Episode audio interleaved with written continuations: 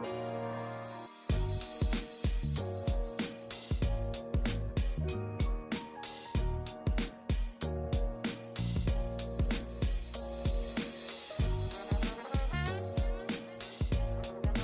Hallo und herzlich willkommen zu einer neuen Ausgabe des ODOC Podcasts. Und ja, heute ist es soweit. Die Auktionen in Genf sind vorbei. Ich habe mich heute hier mit Simon von Simon Werner von Werner Watches so eingefunden. und gemeinsam gibt es jetzt einen, äh, ja, Genf-Rückblick, einen Geneva-Recap, wo wir einfach so ein bisschen unseren Genf-Trip Revue passieren lassen. Und bevor wir jetzt anfangen, hey Simon, wie geht's? Hallo, mein Lieber. Ja, du, äh, mir geht's Bombe. Äh, ich habe mich auch langsam so ein bisschen ausgekatert nach über einer Woche Genf, äh, aber langsam bin ich wieder fit und äh, freue mich jetzt sehr hier auf die Aufnahme mit dir. Ja, super. Ähm, so lange habe ich tatsächlich nicht gebraucht, auszukatern. Ähm, das ging dann noch äh, am, im Zug nach Hause. Ähm, ja, bevor wir anfangen, natürlich gewohntes Prozedere. Wir machen einen Audio-Wrist-Check. Simon, was trägst du heute? Äh, ich habe die Uhr gerade erst angelegt und zwar eine Santos Octagon, also nicht die klassische Carré oder generell Automatik Santos, sondern die Octagon mit der achteckigen Lünette, gefällt mir ziemlich gut. In dem Fall Stahlmodell mit diesem Burgundy slash Oxblood Dial. Mega, mega geile Konfiguration. Wird im Übrigen auch schamlose Eigenwerbung bald äh, available sein. Gefällt mir richtig, richtig gut. Bisschen, also äh, anders. Dem Normalo könnte die Uhr ein bisschen zu klein sein, weil sie ja doch eine eher runde Case-Shape hat und deswegen die 30 mm kleiner wirken als bei einer äh, normalen Galbi oder Carré. Äh, ich finde, die lässt sich aber wirklich richtig gut tragen und gerade in Stahl wirkt die irgendwie so, so rough. Das gefällt mir schon sehr, sehr gut. Ähm, Fakt, sie wirkt so rough. Ja, sie wirkt tatsächlich sehr rough. Ähm, also mega, mega schöne Uhr und äh, ich freue mich, sie jetzt noch ein bisschen tragen zu können, bevor sie dann in den Verkauf geht. Was trägst du denn, mein Lieber? Ja, ich trage tatsächlich eine neue Uhr. Ähm, ich habe mal wieder ähm, von ein paar sehr, sehr großzügigen Personen ein paar Uhren geschenkt bekommen. Und da ist natürlich äh, meistens sehr viel Schrott dabei, äh, den ich natürlich aber auch zu schätzen weiß. Irgendwelche Werbeuhren, irgendwelche mhm. ähm, ja, G-Shock-Geschichten und so weiter. Und immer mal wieder ist was Cooles dabei. Äh, dieses Mal war es unter anderem eine Raketa Copernicus. Einigen oh, von euch dürfte die Uhr ein Begriff sein. Ähm, das ist eben diese Uhr mit äh, ja, diesen Stunden- und Minutenzeigern, die so Scheiben sind. Ich weiß gar nicht, wie groß die Uhr ist. Ich messe die mal eben ganz, ganz grob nach hier im Lineal. Ja, das dürften 35 mm sein, 34,5 mm. Ähm, also wie eine 36er Rolex, so vom Durchmesser. Und ja, habe heute das Glas gewechselt, das war ein bisschen durch, also das war komplett kaputt. Und ja, trage ich jetzt Mal schauen, wie lange wie lang ich die noch trage, aber ähm, ist cool, dass sie auch in die Sammlung gekommen ist. War jetzt nichts, was ich mir gekauft hätte, aber einem geschenkten Gaul schaut man bekanntlich nicht ins Maul. Simon, wie sieht es bei dir aus? Das habe ich schon erzählt. Hm, okay. ja, das ist immer, wie mich die Uhr äh, jetzt äh, durcheinander gebracht hat. Abgelenkt genau. hat, ja, ähm, ja, klar. Genau. Äh, ja, ich würde sagen, wir fangen direkt an. Ähm, ja, klar, gerne. Mit uns im Genflip, ja, ich und äh, mein Kumpel Alex auf Instagram BeWatchu, äh, wir sind äh, von Südtirol aus gestartet und wir waren ja tatsächlich schon ein bisschen früher als ihr vor Ort. Ähm, wir haben die Zeit da natürlich auch genutzt und sind direkt zu Christie's gegangen. Und du hast es in einem YouTube-Vlog schon erzählt, äh, nebenbei sehr, sehr cooles Video geworden, habe ich mir letztens auf dem Weg äh, ans Meer angesehen. Und du hast es in einem Video eben schon erzählt, ja, Christie's war dieses Mal nicht so cool, wie man es ähm, von den letzten Jahren gewohnt war, vom letzten Jahr. Also es war nicht mehr in diesem großen Auktionssaal, wo das Lot Viewing stattfand, sondern es äh, war tatsächlich ja in einem kleinen Nebenraum. Das hat dafür gesorgt, dass das Lot Viewing ziemlich eng war. Also Plätze zu bekommen war auch so eine Kunst. Und es war ziemlich überrumpelt. Hattest du da nicht auch das Gefühl? Äh, ja, auf jeden Fall. Ich glaube tatsächlich, äh, da habe ich auch, nachdem ich eben dieses Problem schon bei mir angesprochen hatte, äh, ich glaube, es hatte damit zu tun, die letzten Male waren die Auktionen meines Wissens nach von Christie's, die Auktion zumindest, immer erst am Montag oder teilweise vielleicht sogar erst am Dienstag. Dieses Mal war ja aber die erste Auktion, nämlich die äh, Schmuckauktion schon am Sonntag. Und ich vermute mal, mhm. dass die einfach, ähm, was heißt, ich vermute mal, ich bin mir ganz sicher, dass es damit was zu tun hatte, dass die einfach den großen Saal, in dem ja die Auktionen schon immer stattgefunden haben, nicht rechtzeitig freigeräumt bekommen hätten sonst. Und ähm, deswegen ist so ein bisschen, ich meine, die Uhren bei Christie's waren nach wie vor total cool, aber deswegen ist so ein bisschen dieses Glamouröse ähm, am Christie's Lot Viewing verloren gegangen. Vielleicht äh, wird sich das ja beim nächsten Mal wieder ändern. Ist jetzt auch kein Weltuntergang. Ich meine, hingehen wir ja schon wegen der Uhr, zumindest größtenteils. Ja. Ähm, aber es ist schon was anderes da in diesem ich, ich, weiß gar nicht, ist es so eine, ja, so eine Art Ballsaal? Es ist schon was anderes, in diesem großen Ballsaal da bei Christie's zu sitzen im Four Seasons, ähm, als jetzt in so einem kleinen Kämmerchen mit schlechtem Licht. Ähm, Gut, auch das ist übertrieben. Auch, auch das war dann immer noch im Four Seasons und auch da war es schön und äh, alles. Aber mich hat es auch weniger begeistert als auch die letzten Male. Im Übrigen, ähm, lass, lass mal sozusagen äh, das Lot Viewing beiseite. Was ich so schade fand, war, dass auch die Darstellung der Uhren so gelitten hat. Also die Uhren selbst konnten einfach wegen des, des Platzmangels auch nicht so mega schön dargestellt werden, weil halt, klar, wenn du nur ein, zwei Räume dafür hast, äh, wie willst du das mhm. denn sonst mhm. bewerkstelligen? Mhm. Na, da stimme ich dir zu. Es war wirklich, ähm, ja, sie haben es versucht, eigentlich alles in eineinhalb Räumen unterzubringen. Ja. Ähm, es waren sehr, sehr viele Uhren in den, in den Schaukästen. Also zum Vergleich dazu, in den letzten Jahren hatte man teilweise Schaukästen, wo ja, die Uhren nebeneinander wirklich mit großem Abstand ausgestellt waren und jede Uhr hat ja, den Platz bekommen, der den oder der ihr zusteht. Aber wie du schon sagst, nichtsdestotrotz, die Uhren, die waren wie immer einsame Spitze, ganz, ganz ähm, besondere Lots dabei gewesen, unter anderem eine Cartier Dong Centre ähm, aus 1926, auch mit ähm, Gravur auf der Rückseite. Und ja, die hatten ein Estimate von 20.000 bis 40.000 und hat den mit 302.000 Franken deutlich geknackt. Leicht, interessante Uhren gab es. Ja, interessante Uhren gab es aber auch äh, tatsächlich bei der Schmuckauktion. Ähm, wo man ja normalerweise so nicht hingehen würde, aber ich gehe da trotzdem immer sehr, sehr gern hin. Ähm, und da haben sie unter anderem auch viel Vintage Cartier-Schmuck und so weiter, Cartier-Accessoires. Und da gab es tatsächlich einige Uhren, die mir super gut gefallen haben. Unter anderem eine Cartier Helmet in Weißgold mit ähm, zwölf ja, Baguette-Diamanten auf diesem ja, auf diesen Verbindungsgliedern zwischen Uhrwerk und, und Gehäuserand. Also googelt das gerne mal Cartier Helm, da werdet ihr die Uhr finden, dann versteht ihr, was ich meine.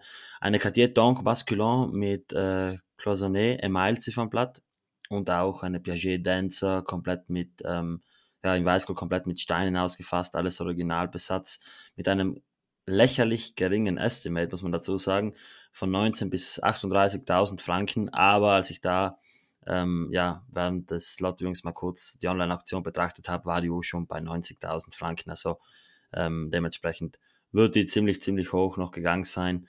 Ähm, ja, da waren tatsächlich einige meiner Highlights dabei. Und dann, dann eben auch eine, eine Bulgari mit Rubin und Brillantbesatz im Geldgoldgehäuse. Recht schöne Uhren. Also wirklich äh, so Sachen, die man sich so nicht erwartet und die man vor allem auch sehr, sehr selten nur sieht. Ja, stimme ich dir zu. Ich habe leider die ähm, Joaillerie-Sachen gar nicht so genau unter die Lupe gen äh, genommen oder nehmen können. Nicht zuletzt eben, weil ich auch erst etwas später gekommen bin und den Donnerstag, den ihr bei Christie's hattet, nicht so ganz hatte. Ähm, aber nichtsdestotrotz, also ähm, die Sachen, die ich da kurz sehen durfte oder auf Bildern gesehen habe, klar, mega, mega cool. Ja, dann abends äh, ging es auch schon weiter. Ähm, da bin ich dann gemeinsam mit Alex zum Sotheby's ähm, Private Event gegangen. Da waren wir eingeladen. Das war eben eine ja, private Lot-Vorstellung am Abend, so ein, so ein Cocktail-Opening. Und da war es dann auch so weit, dass wir uns das erste Mal gesehen haben. Das war dann der Moment, wo ihr beide angekommen seid, du und deine Begleitung. Und ja, was soll ich sagen, war ein sehr, sehr cooler Abend. Man hat viele Leute getroffen. Es gab einen ziemlich netten Hund auch dort in der Menge, äh, das mir angetan hat. Das am Rande. Ähm, ja, aber war dort von den Leuten John Goldberger, Sandro Frattini. Ja, sie, ähm, alle. sie alle waren die, da. Das ganze Team von, von Heist aus, da kommen wir später nochmal dazu. Ja, es war eigentlich das Who is Who vor Ort und das hat es ziemlich interessant gemacht. Man konnte mit vielen Leuten sprechen. Ich habe unter anderem ziemlich lange mit einem äh, Schmuckexperten von, von Sotheby's gesprochen, mhm. über eben äh, The Eternal Pink. Das ist ein sehr, sehr großer, ich glaube 50,16 Karat äh, schwerer pinker Diamant, erst vor kurzem gefunden wurde. Das Estimate war in excess of 30 Million, also wohl höher als 30 Millionen. Ich weiß nicht, wie der jetzt schlussendlich versteigert wurde, aber auch sehr, sehr beeindruckend, einfach weil es eine Welt ist, die mich ja grundsätzlich interessiert, äh, bei der es dann aber für mich dennoch nicht so viele Schnittstellen gibt und gerade deswegen ähm, ja, nutze ich das immer aus, wenn ich in Genf bin, mir auch die Schmuckauktionen anzuschauen. Aber es ging natürlich primär um Uhren und äh, man hat die Chance auch genutzt, einige Uhren anzuschauen. Ganz interessant bei Sotheby's, die Big Banger, also die ganzen Rolex, AP und so weiter, die waren alle, ja, ähm, ausgestellt, also offen ausgestellt. Da war kein Glaskasten drüber, die konnte man alle anfassen. Und das ist schon etwas, was, äh, ja, sehr ungewöhnlich ist. Vor allem bei so hochpreisigen Uhren. Da waren Uhren dabei, die, die auch eine Million gebracht haben im Nachhinein. Und deswegen war das ziemlich besonders. Ja, auf jeden Fall. Also ich äh, fand es bei dem Eröffnungsevent auch sehr, sehr spannend. Muss allerdings sagen, ähm, ich, es ging nicht um die Uhren. Also mir zumindest und gefühlt den anderen, die dort eingeladen waren, auch nicht.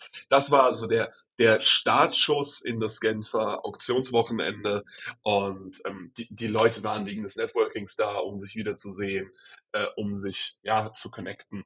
Ähm, es war schön, die Uhren äh, zu sehen und die Ausstellung sehen zu können, aber ähm, das wirkliche Lot-Viewing fand dann ja an den Tagen darauf erst statt und diesen Donnerstagabend habe ich äh, auch erst oder auch hauptsächlich genutzt. Wir hatten ja eben schon äh, kurz mal darüber geredet, um die ganzen Leute, nicht nur die von Heist Out, aber äh, all die alten und äh, bekannten Gesichter mal wieder zu sehen.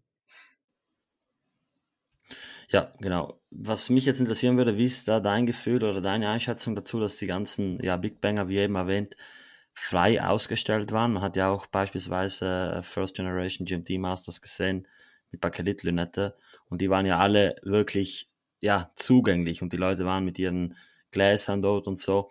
Und ich muss, also ich denke mir immer, es ist gewissermaßen schon ein Risiko. Also, dass da jemand sein Getränk drauf schüttet oder keine Ahnung was, seine Tasche draufstellt und, und die Uhren da irgendwie beschädigt.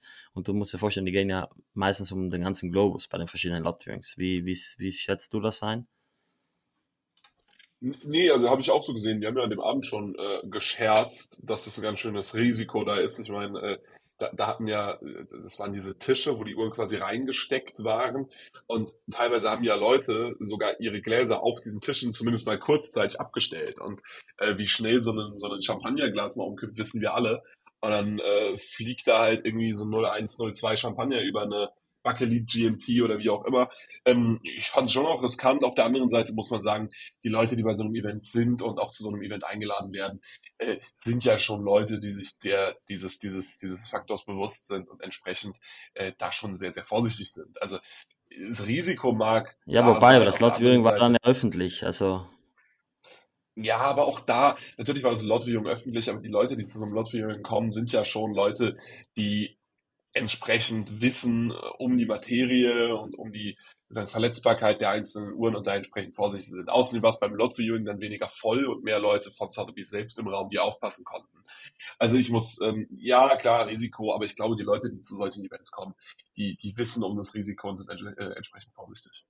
Und gut Haftpflicht versichert. das kann ich mir vorstellen. Ja, dann äh, nachher natürlich klassisches äh, Genfer Traditionsabendessen ging es ins Buvette Bon zum Käsefondue, was eigentlich auch ganz interessant war. Natürlich immer mit, äh, also immer umgeben von ganz vielen Leuten, die auch in der Szene sind und davon lebt das Ganze in Genf auch. Also man ist eigentlich äh, Tag ein, Tag aus im Austausch über Uhren und äh, das wird auch tatsächlich ziemlich viel. Also ich habe das normalerweise ja nicht so, dass ich wirklich ja, ich beschäftige mich schon jeden Tag von früh bis spät mit Uhren, aber wenn das ganze Umfeld um dich herum genau das Gleiche macht, also das ist auf Dauer natürlich auch eine gewisse Anstrengung, das, das kann man nicht anders sagen, aber dennoch super interessant und, und ja, immer ein, ein, ein Austausch, der sehr willkommen ist, muss ich sagen. Ja, und es ist vor allem, man nimmt auch so viele Inspos mit, also ich zumindest. Ähm, ich gehe da jedes Mal aus Genf raus und denke einfach, krass, was man wieder gelernt hat, wie man sich irgendwie hat inspirieren lassen, wie man neue Ideen in der Branche gesammelt hat und selbst wenn es nur neue Uhren sind, die man irgendwie gesehen hat, die man cool findet und gerne kaufen möchte oder so. Ähm, also ich komme da echt jedes Mal raus und bin äh, ja, voll mit, mit, mit, äh, ja, mit, mit Motivation irgendwie was zu machen und äh, neue Ideen und so weiter. Das ist schon echt immer ziemlich cool. Ja, das war bei mir tatsächlich jetzt auch zum ersten Mal so. Hatte ich ja eigentlich nicht, aber ich habe in Genf eine Uhr gesehen bei einer Auktion, die ich schon lange auf dem Radar hatte. Ähm, ich habe auch schon lange danach gesucht, aber jetzt, wo ich sie, wo ich sie dann das erste Mal anprobiert äh, habe, habe ich nicht lang gefackelt und mir die Uhr geholt. Nicht bei der Auktion, ähm, sondern aus von, einem, von einer anderen Quelle. Und mal schauen. Also ich habe sie noch nicht erhalten. Ich habe die Katze natürlich wie immer im Sack gekauft. Und darüber werde ich dann demnächst bestimmt berichten. Ja, dann am nächsten Tag, mein Highlight äh, war definitiv ähm, ein Treffen, also ein wichtiges Treffen für mich auch. Und zwar habe ich mich mit Sylvain Barnaron getroffen. In ganz, ganz kleinen Kreise äh, waren wir gemeinsam essen. Für die, die ihn nicht kennen, das ist der Chefdesigner von Breitling. Also der hat äh, in den letzten Jahren eigentlich alle Modelle von Breitling designt, zusammen mit seinem Designteam. Und ja, ich habe hier darüber schon einiges erzählt. Ähm, Sylvain launcht seine eigene Marke und das ist für mich persönlich die absolute Hoffnung, was neue moderne Uhren anbelangt. Ähm, ich kann nicht allzu viel sagen, aber es ist ein Ansatz, der so ja, wahrscheinlich seit Ewigkeiten in der Uhrenwelt nicht mehr verfolgt wurde. Es ist eine Uhr, bei der in jeglicher Hinsicht nur das Beste vom Besten vom Besten zum Einsatz kommt. So wird das Gehäuse vom ähm, Gehäusespezialisten von Vacheron gebaut werden, der bei Vacheron die Minutenrepetitionen fertigt. Das Werk wird von Uhrmachern ähm, ja, handgefertigt, die bei äh, einem sehr, sehr namhaften Schweizer Hersteller tätig waren und, und äh, soweit ich weiß, jetzt eben selbstständig sind. Und ja, also es wird äh, ein sehr, sehr interessantes Projekt, habe den Prototypen auch probieren dürfen und war hin und weg. Nichtsdestotrotz gab es an dem Tag dann noch ein cooles Event, wo äh, Silvana auch dabei war. Du und deine Begleitung auch. Und zwar sprechen wir vom Heist Out Lounge. Ja, genau. Also das äh, Treffen mit Sylvain habe ich äh, nicht mitgemacht. Ähm, wir haben uns dann nur kurz danach, glaube ich, noch bei Christie's getroffen, wenn ich mich da nicht irre, und sind dann aber allesamt zusammen äh, weiter zum Heist Out Event. Ähm, du, ich kann da tatsächlich gar nicht so mega viel darüber erzählen wie du. Äh, Heist Out, ein neues Uhrenmagazin von einigen äh, guten Freunden und Bekannten von uns. Ähm, weniger mit der Ambition, so ja, wissenschaftlich oder hochgradig journalistisch vorzugehen, sondern wirklich irgendwie mal eine neue, eine neue Stimme und auch eine neue Stimmung in der Uhrenwelt aufzugreifen. Äh, die Autoren und das, das Autorenteam sehr jung, sehr modern, was den Uhrengeschmack angeht, was nicht heißt, dass sie moderne Uhren tragen, sondern modern, was die Interpretation von Geschmack in der Uhrenbranche angeht. Und ähm, wir haben natürlich beide jeweils äh, einen, einen äh, Magazin mitnehmen dürfen. Ich glaube, ich habe sogar zwei mitgenommen. Ähm, und ich, ich bin ganz hin und weg. Ich finde es mega cool, dass es Print ist. Ähm, macht auch Sinn, weil es schon fast so eine Art Tablebook-Format hat. Ähm, aber sowas wird ja auch doch regelmäßig irgendwie dann online-only gemacht oder wie auch immer. Ähm, das ist nicht der Fall. Mega, mega cool, toll durchstrukturiert, visuell auch, auch der Hammer. Ähm, und das Event itself war natürlich auch Wahnsinn. Also so zwei, 300 Leute werden es mindestens gewesen sein. Allesamt aus der Uhrenbranche oder zumindest irgendwie aus dem engsten Kreis der, der, der Autoren oder des Autorenteams. Ähm, riesiges Event mit äh, Getränken und Verpflegung und allem. War schon ziemlich cool. Ja, genau. Also bei diesem Magazin, welches von äh, Lorenzo und Maxim gelauncht wurde, da sind dann noch einige andere Personen dabei, handelt es sich tatsächlich um ein Printmagazin und sie haben sich bewusst dafür entschieden, eben das Ganze im Print zu machen, ähm, nach dem Motto The Medium is, is ancient, the tale is contemporary. Und ja, sie wurden wohl von sehr, sehr vielen Leuten kritisiert beziehungsweise ähm, gewarnt, dass es sehr, sehr dumm wäre, gerade jetzt in der heutigen Zeit auf Print zu setzen. Aber sie haben das ganz, ganz bewusst gemacht. Sie wollten einfach ein, ja, ein Medium nehmen, welches fast schon in Vergessenheit gerät und eben ähm, ja, demnach auch einen gewissen Wert in sich trägt. wenn das wenn man eben dieses Magazin anfassen kann, dann ist das doch nochmal was ganz anderes und demnach auch besonderer. Und ja, sie bezeichnen sich selbst als ein Outcast Watch Magazine. Also praktisch ein äh, Uhrenmagazin, welches anders ist als viele andere. Man kennt es ja ganz oft äh, in dieser Uhren-Influencer-Szene, dass Leute ja alles gut finden müssen, weil sie, keine Ahnung, auf irgendeiner Warteliste sind oder sich mit den Marken jetzt nicht verscherzen wollen. Das ist hier anders. Hier geht es vor allem auch um Vintage, hier geht es um 70er Jahre Designs, hier geht es vor allem auch um Mode. Und es ist einfach ein ähm, Magazin, das zumindest meinen Geschmack äh, ja, sehr, sehr stark getroffen hat. Sie haben coolen Merch rausgebracht, darunter ähm, eine auf 100 Stück limitierte Uhr mit einem Heist-Out-Ziffernblatt. Und ja, die Release-Party war sehr, sehr cool und es ging danach auch schon weiter. Und zwar zum, ähm, ja, zum Dinner, welches in Genf immer stattfindet. Dieses Mal war das Dinner, also unser Dinner, wo wir jetzt in den letzten zwei Episoden gewesen sind, allerdings verbunden mit dem Casa Dinner. Und Casa, den dürfen einige von euch bereits kennen, das ist Andrea Casalegno, Italiens wohl aufstrebendster ähm, ja, Uhren-Consultant. Und der veranstaltet in regelmäßigen Abständen Casa-Dinners, meistens in Italien, unter anderem in Rom, in Mailand, in Florenz. Und ähm, ja, das hat sich jetzt geändert. Jetzt hat er eben auch ein Casa-Dinner in Genf gelauncht und da waren wir dann auch vor Ort. Gemeinsam mit vielen anderen Personen haben wir uns im Restaurant La Finestra eingefunden ja, und es war eine sehr, sehr coole Atmosphäre. Also es gab ähm, verschiedene Menüs und wir wurden tatsächlich zufällig zusammengesetzt. Das heißt, jeder saß bei verschiedenen Leuten. Ganz äh, lustige Sache. Ich bin tatsächlich neben jemandem gesessen, der ähm, bei Cartier in der, in der Manufaktur arbeitet. Äh, hatten da natürlich einige unterschiedliche Ansichten, aber haben uns nichtsdestotrotz gut verstanden. Und man konnte auch sehr, sehr viele interessante Uhren an dem Abend probieren. Unter anderem eine ähm, Genus, also die, die Genus-Uhr mit dieser ja, Schlange, die so in Achterform übers Ziffernblatt fährt. Bei dieser Version war die Schlange dann aus Steinen. Und ähm, ja, an sich sehr, sehr interessante Uhren, die wir da an diesem Abend probieren konnten. Ja, wobei ich auch an der Stelle natürlich wieder sagen muss, ähm, die Uhren, die man dort sehen konnte, waren der Hammer, klar, keine Frage. Aber auch da sind wir natürlich nicht wegen der Uhren gewesen. Also für mich ist es äh, in Genf echt immer so, das Tagesprogramm ist das Uhrenprogramm bis 17, 18, 19 Uhr und dann das Abendprogramm ist wirklich ein reines Networking-Event. Klar, wenn dann einer irgendwas Besonderes trägt oder so, fragt man dann auch mal. Ähm, aber ich quatsch dann eigentlich auch gar nicht mehr über Uhren in dem Sinne, sondern dann geht's für mich echt eher um irgendwie die, die Reise in der Uhrenbranche der jeweiligen Leute, wo sie herkommen, wo es noch hingeht, ähm, und wie man da vielleicht Symbiosen finden kann. Ähm, Spaß gemacht hat nichtsdestotrotz, also es ist sogar wichtig, weil wenn man wirklich den ganzen Tag sich eine Uhren angucken würde, wäre es äh, kaum aushaltbar. Ähm, aber der Uhrenbezug fehlte bei mir dann äh, wirklich bei dem Dinner gänzlich. Ja, das war bei uns tatsächlich anders. Also wir hatten äh, als Hauptthema natürlich Uhren und haben auch eigentlich das ganze Essen lang darüber gesprochen. Aber ich verstehe schon, was ja, du meinst. Als, als Kontext. Austausch mit als, verschiedenen Leuten. Ja, als, als Kontext auf jeden mhm. Fall, aber nicht mehr als Thema. Also ähm, jetzt muss man sagen, wir saßen auch an unterschiedlichen Tischen. Also kann, total, äh, kann sein, dass die Themen total unterschiedlicher mhm. Natur waren. Aber ich saß zum Beispiel gegenüber von einem relativ großen russischen Händler, mit dem ich da lange gequatscht habe. Ähm, und es ist halt, natürlich geht es um Uhren und in dem Fall ging es dann halt um den Handel mit Uhren. Ähm, aber es geht nicht mehr darum, oh, äh, warum diese Uhr wie schön ist die, was sind die Details, bla bla bla.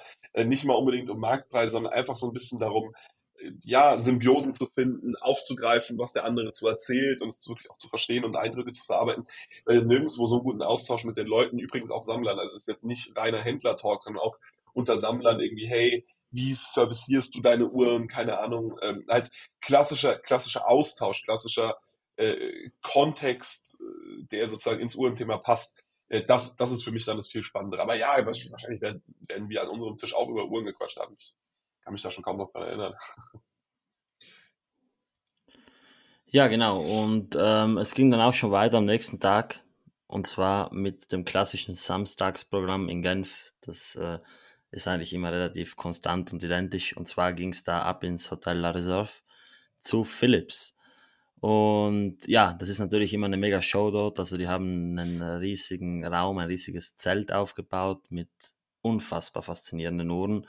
Ähm, das Who is Who war wieder fort. Also alles, was Rang und Namen hat. Natürlich Aurel Batsch, John Goldberger, Andrea Foffi, auch Sandro Fattini war da wieder fort, Ben Amias zum Beispiel.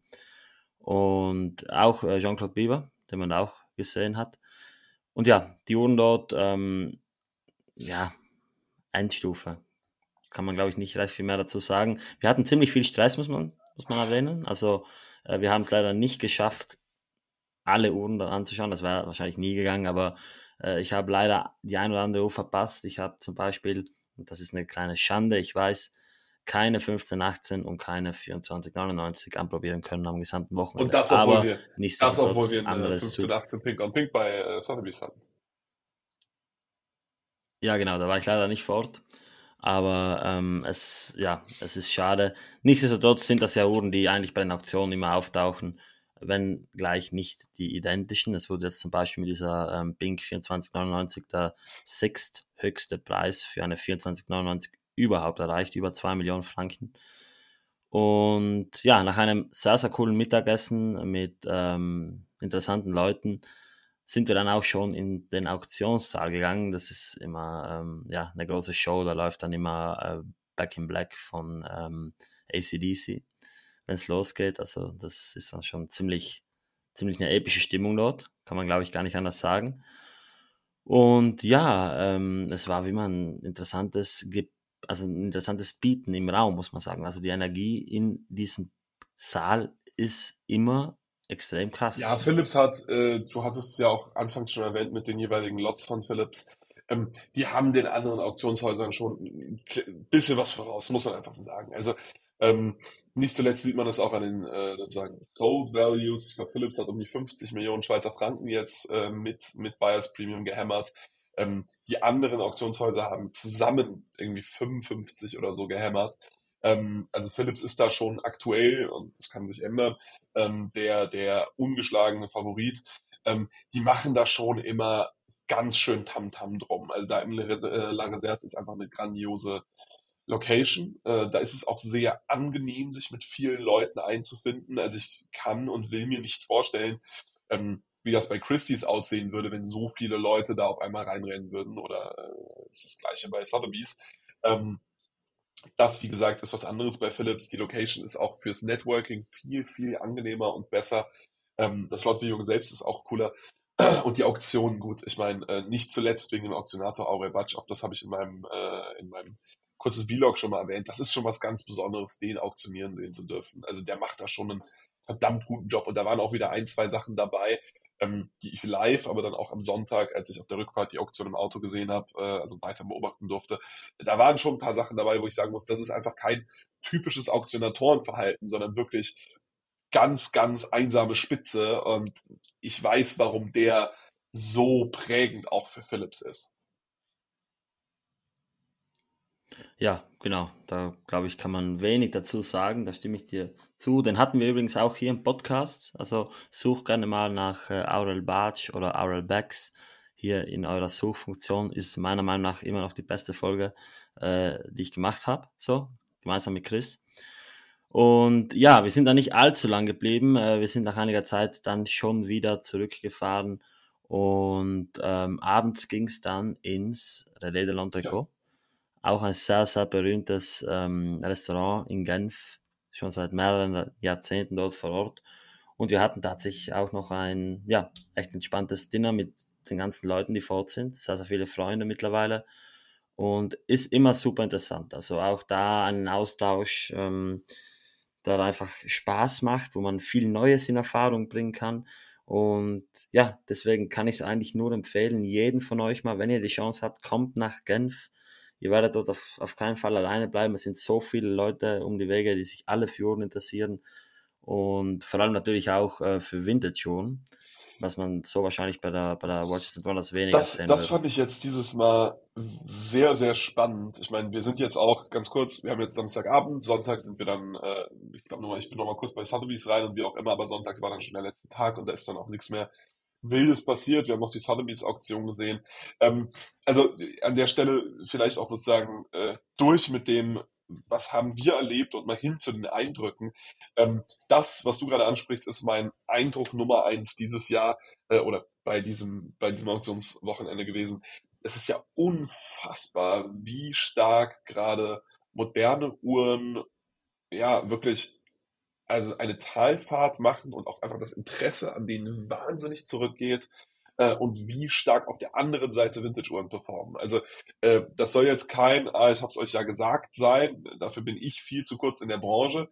Ähm, ich finde es schon spannend, wie jetzt nach ja, drei, vier Jahren wirklich doch konstantem Hype neuer Uhren äh, die ersten Off-Catalog Rolex wieder durchgereicht werden, ähm, die ersten Nautis und Co. wieder komplett uninteressant, nicht mal äh, Startpreis erreichen und so weiter.